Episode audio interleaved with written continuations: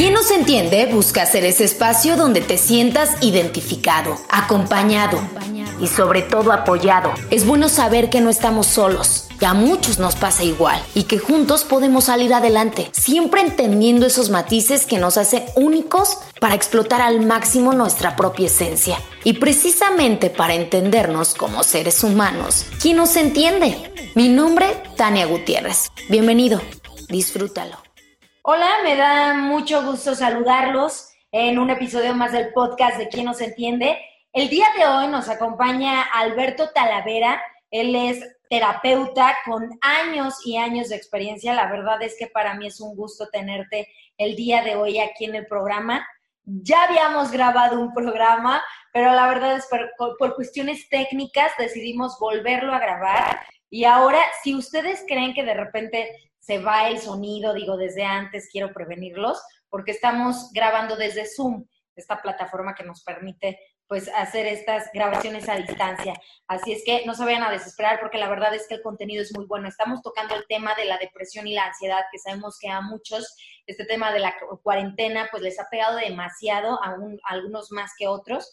Entonces, precisamente por eso Alberto Talavera viene a darnos herramientas, a platicarnos sobre sobre este malestar que a muchos les puede llegar a, quejar. Pero antes me gustaría pues que te presentaras, Alberto. Gracias por estar con nosotros.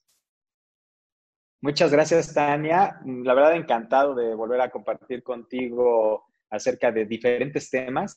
Ya lo habíamos hecho anteriormente, nos perdimos un ratito y pues bueno, esta es la oportunidad de nuevamente poder acercar al público información que le pueda ser de utilidad, ¿verdad?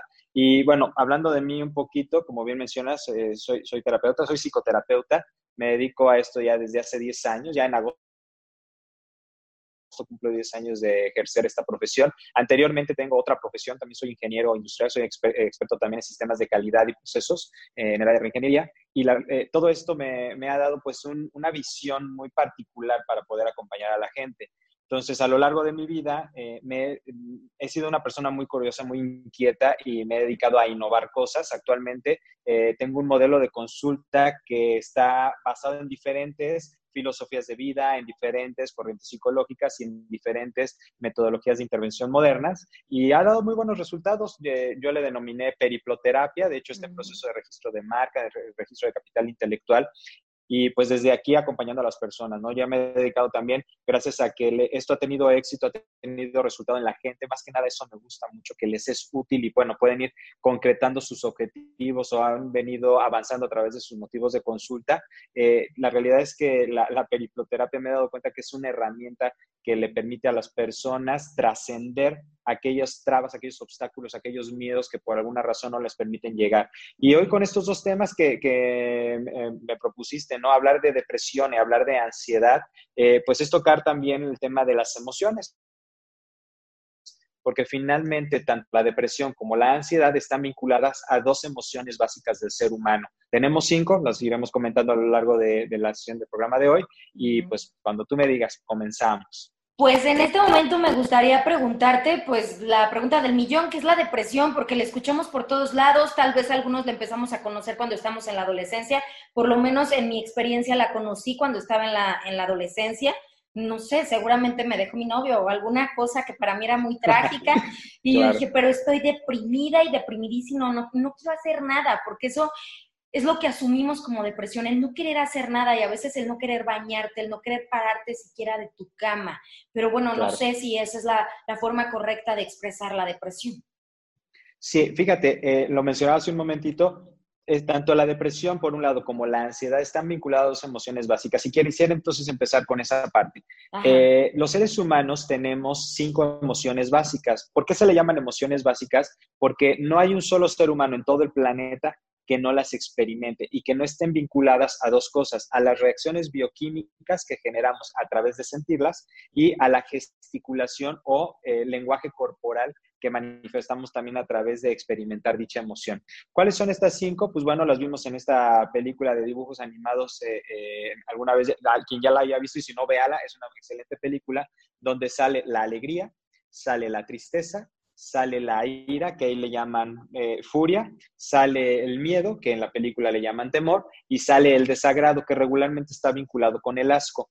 Eh, reitero, se le dicen emociones básicas porque no importa si vives en una ciudad urbana o si vives en una ciudad rural o vives incluso en la selva. De hecho, Paul Ekman, que es el, que, el investigador que terminó de cerrar este estudio en 1900 en la isla de Papua Nueva Guinea, eh, ahí se dio cuenta que la gente que vive en la selva también experimenta la, bioquímica y la gesticulación y corporalidad o lenguaje corporal no verbal de la misma manera. Cuando estamos enojados, ¿qué hacemos? Pues fruncimos el ceño, hay una arruguita aquí en medio de las dos cejas, ¿no? A veces arrugamos la nariz, apretamos los dientes. Cuando estamos tristes, ¿qué hacemos? Pues se nos agacha todo lo que son la, mirada, nuestro lenguaje corporal es bajar nuestra mandíbula, voltearnos a ver, encorvar los hombros, hacernos chiquitos. Cuando estamos contentos, ¿qué hacemos? Aventamos los hombros para atrás, sacamos el pecho, levantamos la cara, sonreímos, abrimos los ojos, nos brillan incluso la mirada.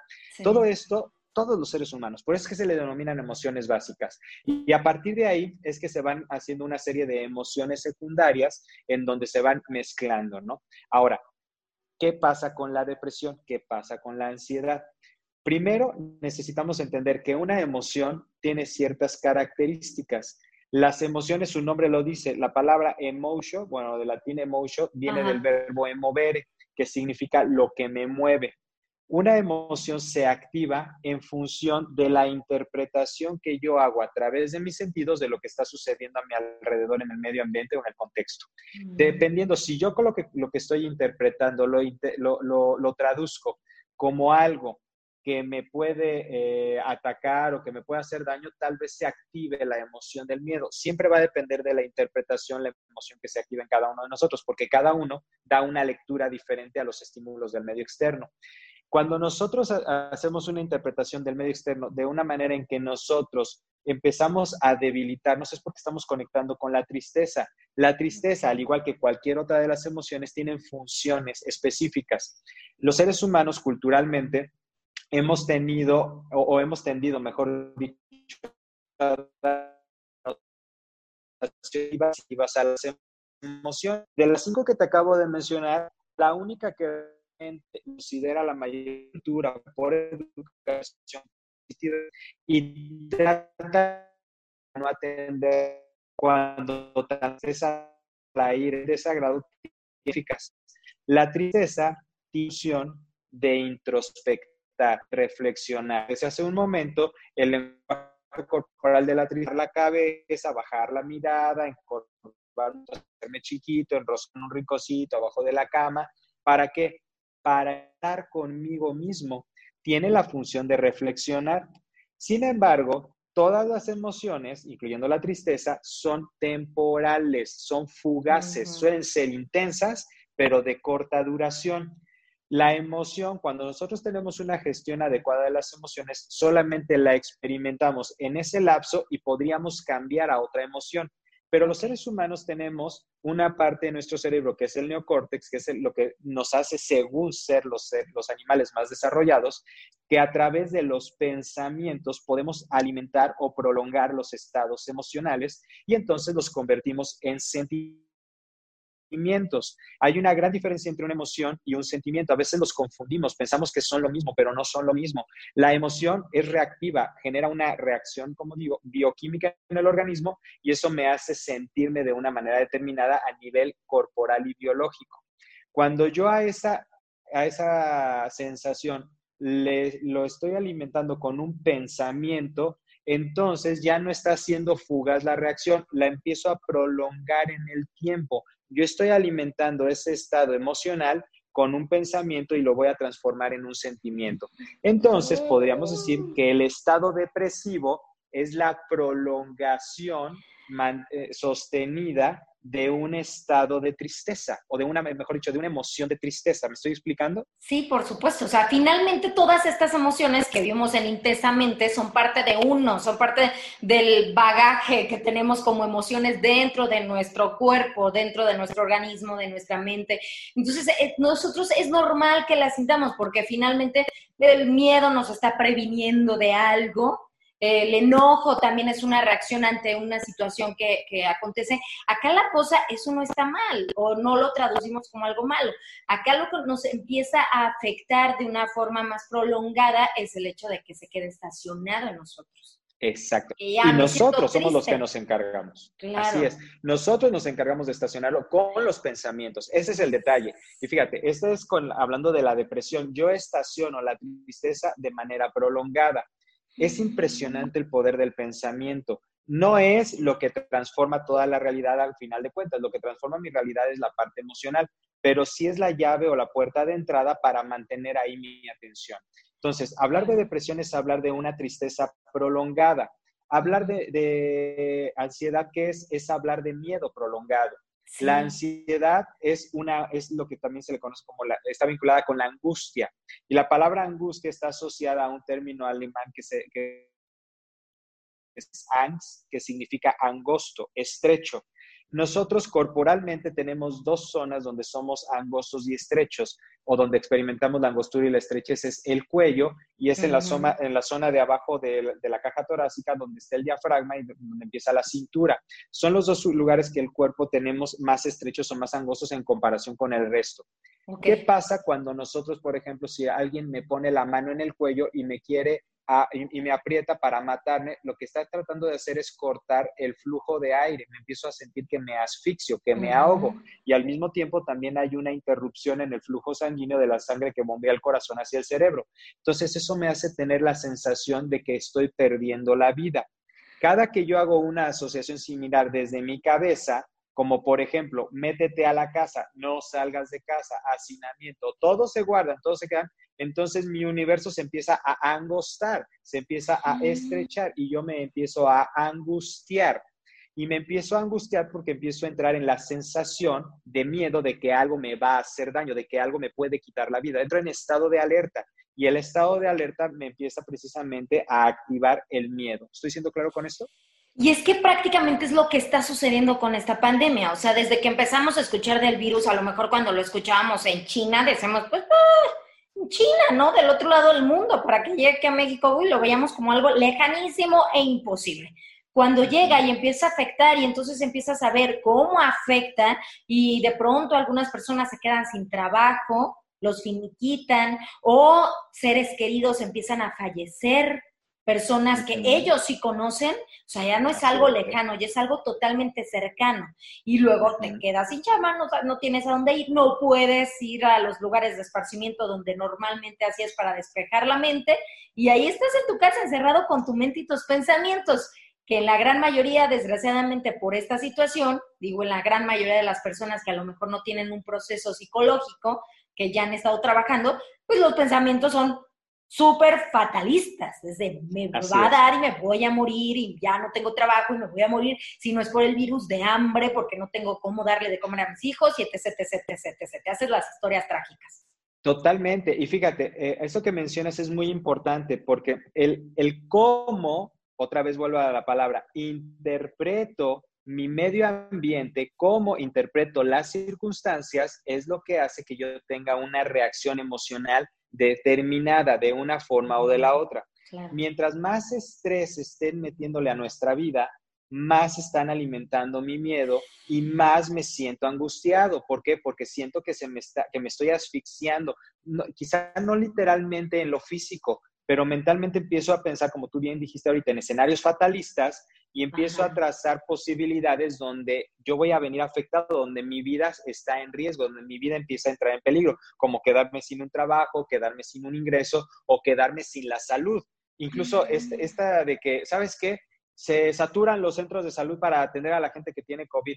O sea que si a mí me da, me, va, me, voy a morir porque no me van a poder atender porque va a estar saturado vuelvo a sentir una sensación de angustia, vuelvo a sentirme asfixiado. Y todo esto, y me voy a enfocar ahorita mucho a la ansiedad por, precisamente por lo que estamos viviendo, ¿no? Con la pandemia. Eh, es una situación que eh, a nivel organísmico es muy importante entender que el ser humano, así como la vida misma, está hecho de dos movimientos, de movimientos de caos y de orden o de carga y de descarga. Esto es muy importante que lo vayamos visualizando. ¿Por qué razón? La mejor manera de atender la ansiedad es identificar en dónde me está faltando alguno de estos procesos. Hay dos posibilidades. Número uno, estoy demasiado cargado y no descargo e intelectual y emocionalmente me siento lleno de tantas cosas. Me he cargado tanto y no he descargado que me asfixio yo a mí mismo. ¿Me explico? Y entonces ahí se genera angustia o ansiedad. ¿Qué necesito? Buscar descargar esto. Ese es un posible movimiento que se le está dando seguramente a mucha gente. Otra posibilidad, estoy descargando demasiado, pero no tengo de dónde, de, dónde recargar. Entonces me estoy vaciando, se me está acabando la reserva, no tengo cómo sobrevivir. Entonces eso también me va a generar angustia. ¿Por qué? Porque se me está, por decirlo de alguna manera, eh, agotando el oxígeno o la vida. Entonces, necesito dos cosas, o descargar, encontrar la manera de descargar o, encargar, eh, o encargarme de recargar o buscar la manera de recargarme. ¿Cómo, cómo sería una cuestión de, que me estoy descargando? Pues me estoy acabando mis ahorros, me estoy acabando mis mm. recursos, como me estoy acabando mis recursos y no tengo cómo volver a recargar, entonces empiezo a entrar otra vez en ansiedad, en angustia. ¿Por qué? Porque empiezo a lanzar este escenario de poderme morir, de poderme quedar sin vida. ¿Estoy claro, claro. con esto? Sí, sí, sí. Aquí la cuestión es, necesitamos entonces eh, tratar de identificar qué es lo que está pasando conmigo. Si ando supercargado, es decir, me estoy queriendo hacer cargo, yo, valga la redundancia, ¿no? Me estoy queriendo hacer cargo de toda la situación porque tengo una familia que, de, de quien ocuparme, porque los niños ya también están aquí en la casa, porque están con las tareas, porque ya no aguanto que tengo que estar con la clase del niño y al mismo tiempo tengo que ver cómo le hago para la Estoy recargado, recargado y no descargo. De las maneras más útiles de descargar es el aspecto físico. ¿Y cuánta gente no se ha quedado sin actividad física? ¿Por qué? Pues porque estaba acostumbrada a ir al gimnasio, está cerrado. Porque acostumbraba a irse de parrando el fin de semana a bailar, pues está cerrado. Porque acostaba, acostumbraba a irse al cine, a reírse, a llorar en el cine, está cerrado. Entonces, como están cerrados todos estos lugares y la gente lamentablemente tiene poca fuerza de voluntad para poderse crear hábitos caseros, todo, digo, yo cuando dejé de ir a hacer yoga al, este, al, estudio donde estaba haciendo yoga o estaba practicando meditación, pues busqué la manera de hacer ejercicio y meditación en mi casa. Entonces yo constantemente estoy descargando y, y, no estoy recargando de la misma manera, perdón, estoy descargando y eso me permite tener más lucidez y entonces encuentro mejores maneras también de recargar, de mm. recargar. Entonces yo he mantenido de manera continua y de manera constante mi flujo de carga y descarga y eso me permite sentirme tranquilo, y estar saludable. Yo la realidad es que me siento muy tranquilo ante esta situación pandémica porque otra cuestión que nos ayuda a trabajar en contra de la ansiedad, el conocimiento. claro si, el, si está basada en el miedo, el miedo se alimenta con la incertidumbre. Hay algo que al ser humano le cuesta muchísimo trabajo enfrentar y es lo desconocido. Todo lo desconocido activa el miedo porque no lo conoces. Entonces, ¿cuál sería la mejor manera de poder trabajar en contra del miedo? Darle conocimiento a tu vida, infórmate. Yo al principio, pues igual que todos, no tener el COVID, ¿no? Empecé a investigar, me empecé a dar cuenta que pues era un virus, era un virus que era 12 nanómetros, que no viaja más de un metro veinte de distancia, para eso es precisamente la, la, sana distancia, que con jabón se le desbarata la capa grasa para que se le desprendan los spikes y entonces no se pueda quedar eh, posicionado en mi cuerpo y entonces no, no, no me podría contagiar si se le desbarata esta capa grasa. Yo voy entendiendo eso, ok, entonces, ¿qué es lo que tengo que hacer? Pues simple y sencillamente seguir las medidas sanitarias que me está diciendo la, el, gobierno federal, ¿no? O sea, mantén tu sana distancia, lávate las manos. El uso del tapabocas, yo tengo mi punto particular de vista respecto a eso no me sumo yo al uso del tapabocas, sí desde la manera responsable, si yo estoy enfermo para no contagiar a más, pero pues ojalá usáramos todos el tapabocas como se dice, cada tres horas deberías de estarte cambiando uno, deberías de estarlo sí. lavando, yo quisiera saber quién ha cambiado su tapabocas así como lo dicen, ¿verdad? Pero bueno, si cuidamos los otros aspectos, desde ahí yo creo que estamos avanzando, pero el más importante de todos y otra cuestión en contra de lo que trabaja el miedo es el sistema inmunológico. Si yo dejo de hacer ejercicio, si yo me paso encerrado, si yo estoy mm. alimentando mi estrés, si yo estoy alimentando mi miedo, también se dispara el cortisol. Y al dispararse el cortisol bioquímicamente, baja el sistema inmunológico. Lo cual, al bajar el sistema inmunológico, me pone más disponible ante cualquier tipo de virus. Deja el COVID, cualquier tipo ¿Cualquiera? de virus. Ahora, sí. claro, pues es el sistema inmunológico que se baja. Entonces, yo me, estaba, haciendo el otro día así una revisión y me, me llama mucho la atención todo el peso que le han dado al rollo del COVID porque muere más gente de diabetes en México que de COVID. Ah, no, pero el tema es el COVID ahorita, ¿no? Y aparte, hay una estadística que no he encontrado el dato, eh, quiero darme a la tarea, bueno, estoy dado a la tarea, pero no he encontrado la información de los medios fidedignos que me lo den, no los Claro. Hay mucha información Eso sería buenísimo que tomaran en cuenta las personas que están escuchando este episodio, no desinformarse, porque ciertamente, y se los dice una persona que ha trabajado en los medios de comunicación pues prácticamente toda su vida, la verdad es que muchos medios están comprados, esa es una realidad, y que con base en lo que les dan económicamente o no les dan, van a hablar bien o mal. Entonces, lejos de informarte, te desinforman. Es muy importante que tú no solo sepas buscar, sino que sepas buscar en qué fuentes y que estas fuentes sean fidedignas. Y ahora, si te lo vas a pasar todo el día viendo noticias, es muy probable que cuando le apagues a la televisión después de haberte chutado todas las noticias donde te plagan el cerebro de pura tragedia, vas a terminar, no hombre, pero súper ansioso, ¿eh? O sea, con una ansiedad al tope.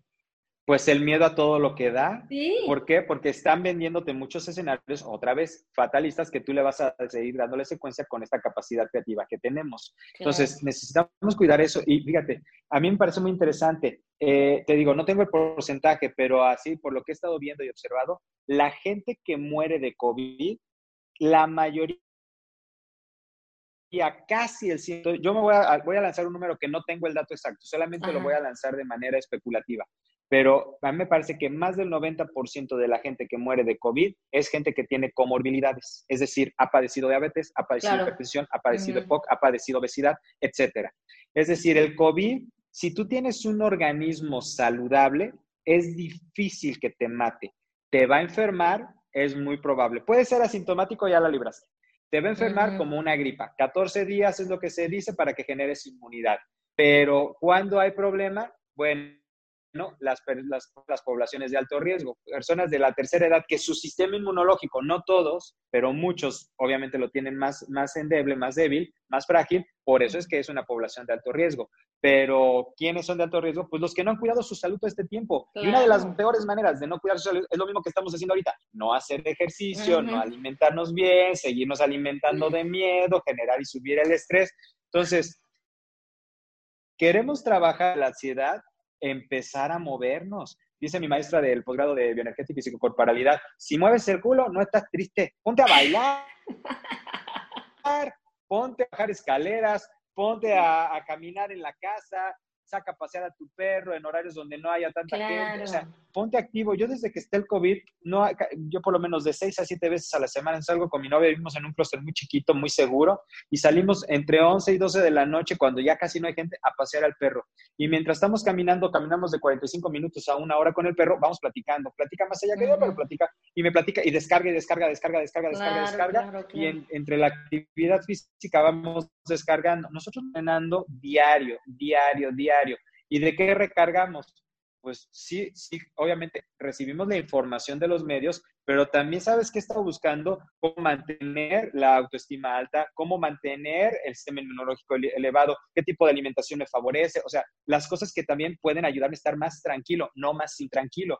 ¿Quieres bajarle a la ansiedad? Ocúpate de meterle información que te permita sentirte seguro, la inseguridad, que es lo que la mayoría de los medios nos están vendiendo, es lo que eleva el miedo y por lo tanto ansiedad y la angustia. Entonces, para poder estar trabajando contra la angustia, hay que trabajar en el miedo. Y una de las grandes, como lo digo ahorita, de las grandes herramientas que tenemos contra el miedo es el conocimiento fidedigno.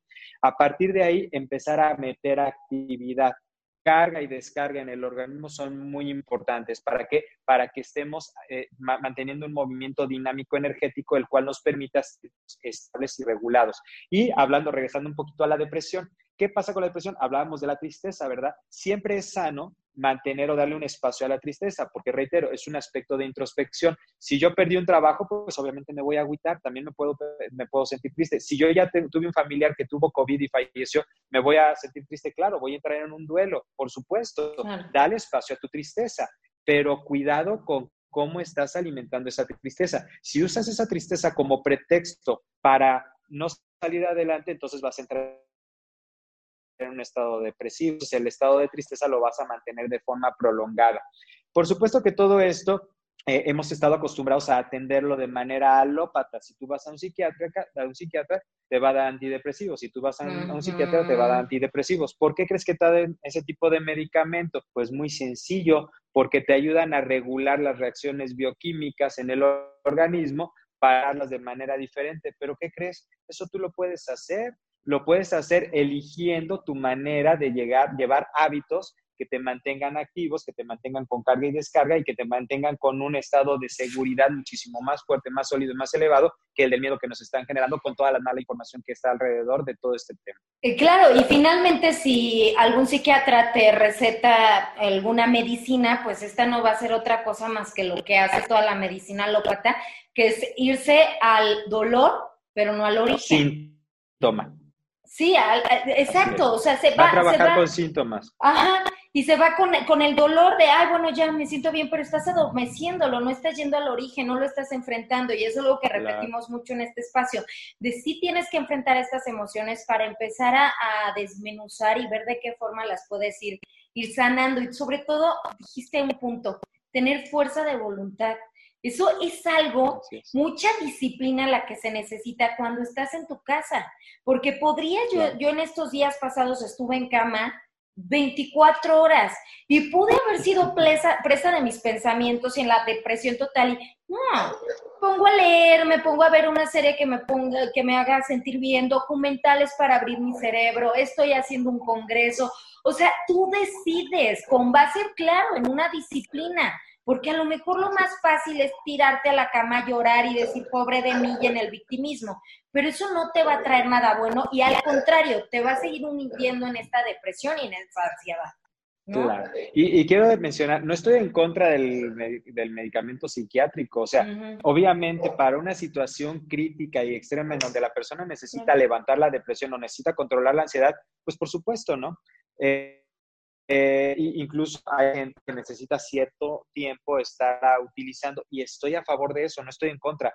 Solamente me gustaría que viéramos que no hay que, no hay que cargar siempre la muleta. Si yo me rompo un hueso, si yo me rompo una usar la muleta durante un tiempo, pero una vez que se sana la pierna, pues ya puedo caminar, no tengo que seguir utilizando la muleta. Entonces, hay ciertos procedimientos, ciertos tratamientos que son temporales. En esa temporalidad, mientras también ocúpate de otro tipo de herramientas para que tú puedas generar la bioquímica que necesita tu organismo para estar adecuado. Y fíjate, dijiste algo súper importante, Tania. Es pasármela en la cama este, de series, ¿no? O sea, digo, puedo echarme un domingo si quiero, ahorita cualquier día, ¿no? Pero, o el home office. Algo que es súper útil, súper útil es cambiar de escenarios, ¿sí? Por ejemplo, si yo estoy en la cama para ver las series y estoy en la cama para ver este, para trabajar y estoy en la cama, pues entonces la cama se convierte en una asociación directa con muchas cosas de las que estoy viviendo. Yo te invitaría a que en la cama ves series, pero bájate al comedor o pásate al comedor para trabajar y luego pásate a otra habitación para hacer este para, hacer tus clases de yoga online o lo que sea, no sé. O sea, cambia los escenarios para que el cuerpo y el cerebro se empiecen a disociar de lo que todo está centralizado en un solo lugar en la casa, porque eso también hace que la gente empiece a adecuarse y adaptarse a que entra ahí y ya no sabe ni por qué, ya entra a la habitación y ya se empieza a sentir agua. Fue al baño y regresó y así agüitada nada más porque están dale movimiento a tu vida, dale movimiento. O sea, estás en tu casa, pues sí, pero no estás encadenado en tu casa. Muévete, pásate de un lugar a otro. No, ahí es el pretexto. Estoy, aquí en cama, ay, pues pido por comida a domicilio. Ay, me pongo a ver serios. Ay, home office. Ay, nada más me paro ni me baño. Párate en las mañanas, échate un bañito. Ponte perfume. dale movimiento a tu vida. Todo esto es Claro, eh, dale carga y descarga, carga y descarga. Mientras tú tengas más movimiento de carga y descarga, vas a tener vida, vas a estar en movimiento y va a haber vida en tu, en tu, en tu cotidianidad. Y a partir de ahí vas a notar un cambio en la ansiedad y vas a notar un cambio en la depresión. Vas a, te lo garantizo. Date la oportunidad de practicarlo. Date, es más, date 21 días el número que se, se, tiene registrado que sirve para generar hábitos. 21 días comprométete contigo mismo a, en la casa, si estás hacinado, en la casa hacer actividades en diferentes lugares del hogar y vas a darte cuenta, aunque vivas en un depa chiquito, ¿sí? Te vas a dar cuenta que solo el hecho de moverte, de, de, ponerte activo, te va a cambiar totalmente el enfoque, la interpretación del contexto y entonces la bioquímica del organismo también te va a cambiar y automáticamente vas a estar bien cuando estamos paseando, mi novia me dice, ¿y tú cómo estás? Me dice, ay, ¿para qué te pregunto si tú estás bien? Pues lo que pasa es que yo me encargo de estar bien. O sea, a mí no me ha pegado esto, pero ni por equivocación. ¿Y ha bajado en algún momento la chamba? Sí, se ha bajado. ¿He, he dejado de ir a lugares que me gustaba? Sí, sí he dejado. Pero me sigo manteniendo saludable, me sigo manteniendo alegre, me sigo manteniendo optimista y siempre atento a estar viendo qué es lo que se va presentando. El día de mañana, si se me acaba esta forma de generar ingresos, pues me busco otra. Si se me acaba esta forma de, activar mi cuerpo, pues otra. Pero hay que buscar, o sea, no hay que quedarnos ahí atorados. Y eso es algo súper importante porque de lo que me he dado cuenta a través de las redes sociales, que es finalmente donde ahorita estoy más interactuando con otras personas, como a muchos les está pasando en este momento, es que están estancados en todos los aspectos, o sea, creativo. Es como el miedo te paraliza, ¿no? Entonces, obviamente estás paralizado en la mente, estás paralizado en tus emociones, estás paralizado del miedo. Entonces, ¿eso qué hace? Que no estés viendo las opciones o sea, a lo mejor podría ser de las personas que están aprovechando esto. Bueno, yo aproveché para sacar el podcast que había estado, no sé, haciendo la democión desde no sé cuándo. Maravilloso, felicidades. Y, muchísimas gracias, querido. Y entonces así ya empiezas a ver como las opciones, ¿no? Y si estás paralizado, al contrario, es de no tengo inspiración, porque obviamente no la tienes entre la depresión y la ansiedad, no, no hay cabida para la inspiración, para sentirte optimista, para poder crear. O sea, estás totalmente, ¡ay, no quiero hacer nada! Y no ves las muchas opciones que puedes sacar partido de esta situación. Claro, y fíjate, yo los invito a que hagan un ejercicio. Eh, hay dos opciones ante una circunstancia como la que nos está pegando desde hace meses atrás. O quejar, agradecer. Las dos son opciones. Si me quejo, como la mayoría de la gente ha hecho, pues voy a encontrar muchos argumentos para estar jodido, deprimido y angustiado. Voy a encontrar muchos argumentos, te lo aseguro. Pero también, si elijo estar agradecido, puedo encontrar muchos argumentos para poder estar contento, emocionado, ilusionado. Eh, en medio de todo esto, yo, por ejemplo, he, incrementado un poco más el tiempo de convivencia con mi pareja, he podido tener otro tipo mm. de convivencia y de valoración con algunos amigos a distancia, como que empezamos a estrechar ciertos lazos, aunque la distancia está más larga a nivel ah. físico, pero como que también se estrechó a nivel eh, emocional y, comunicacional. Entonces, eh, es interesante, ¿no? O sea, ¿qué quieres hacer? ¿Quieres seguirte quejando o quieres empezar a agradecer? Y cuando te quejas, normalmente te paralizas. Y cuando agradeces regularmente, te activas. Acuérdate, aquí la cuestión es dinámica, dinámica. Si ya nos están mandando a quedarnos quietos, pues no te están, yo no he escuchado ninguna instrucción que además de que dicen, quédate en casa, usa el tapabocas, lávate las manos, etcétera, con jabón, que digan, amárrate a la cama, no te muevas, no comas. Yo no he escuchado ninguna de esas instrucciones, ¿verdad? Ninguna que diga, no hagas ejercicio, no ah. leas, no estudies. Mi, mi, mujer ahorita, ahorita está estudiando, se ha aventado no sé cuántos diplomados en línea y, y, ella le encanta aprender y ya se acaba de inscribir a otro. Y me dice, oye, ya me inscribí a otro, pues ahí va otro hay tantas cosas que hacer, aún encerrados. Y más ahora en la era de Internet, todavía antes, bueno, te la creo y aún así podría haber muchas cosas, ¿no? Pero en la era del Internet todo está en la palma de tu mano, en un celular, en una tableta, en una computadora. Pretextos es tener mucho. No, es que, exacto, cuando no quieres hacer las cosas vas a tener pretextos y te van a sobrar los pretextos para no hacer las cosas. Ahorita tan solo con lo que dices de los diplomados, yo también de entre cursos, charlas, porque aparte estoy haciendo, un, estoy checando también una como encuentro de los temas que me gustan, gratuitos, o sea, porque aparte todos quisieron lanzar y como se vean, supongo hay mucha demanda o algo, fue gratis. ¿Cuándo hubiéramos tenido tanto conocimiento de forma gratuita? Pero no, en lugar de ver esta oportunidad de aprender, de llenar tu cerebro de, conocimiento que a ti te guste, de los temas que a ti te agraden, no, mejor te quedas en tu casa paralizado, en tu cama llorando y viendo series y chutando todas en la depresión.